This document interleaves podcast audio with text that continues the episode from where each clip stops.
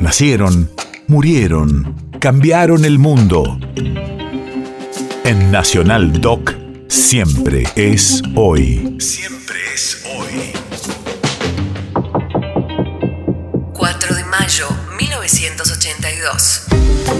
Hace 40 años, la aviación argentina bombardea el destructor británico Seafield durante la Guerra de Malvinas.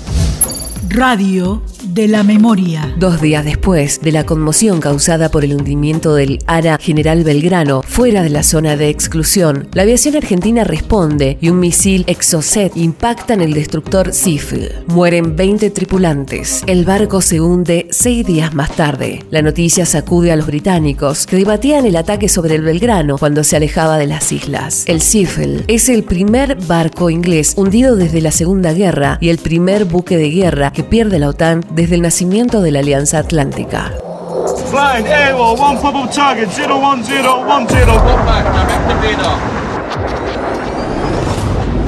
Con la orden yo la di en un momento para lanzar ambos simultáneamente y un pequeño desfasaje de muy pocos segundos. Yendo a muy alta velocidad, como estábamos yendo, dentro de la cabina hay mucho ruido y yo no escuché bien la, la orden de lanzamiento. Entonces cuando vi que lanzaba él, ahí lancé yo,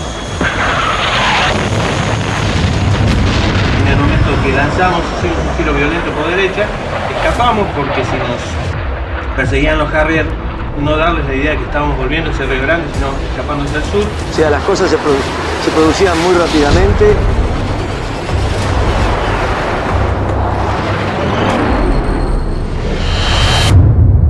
País de efemérides.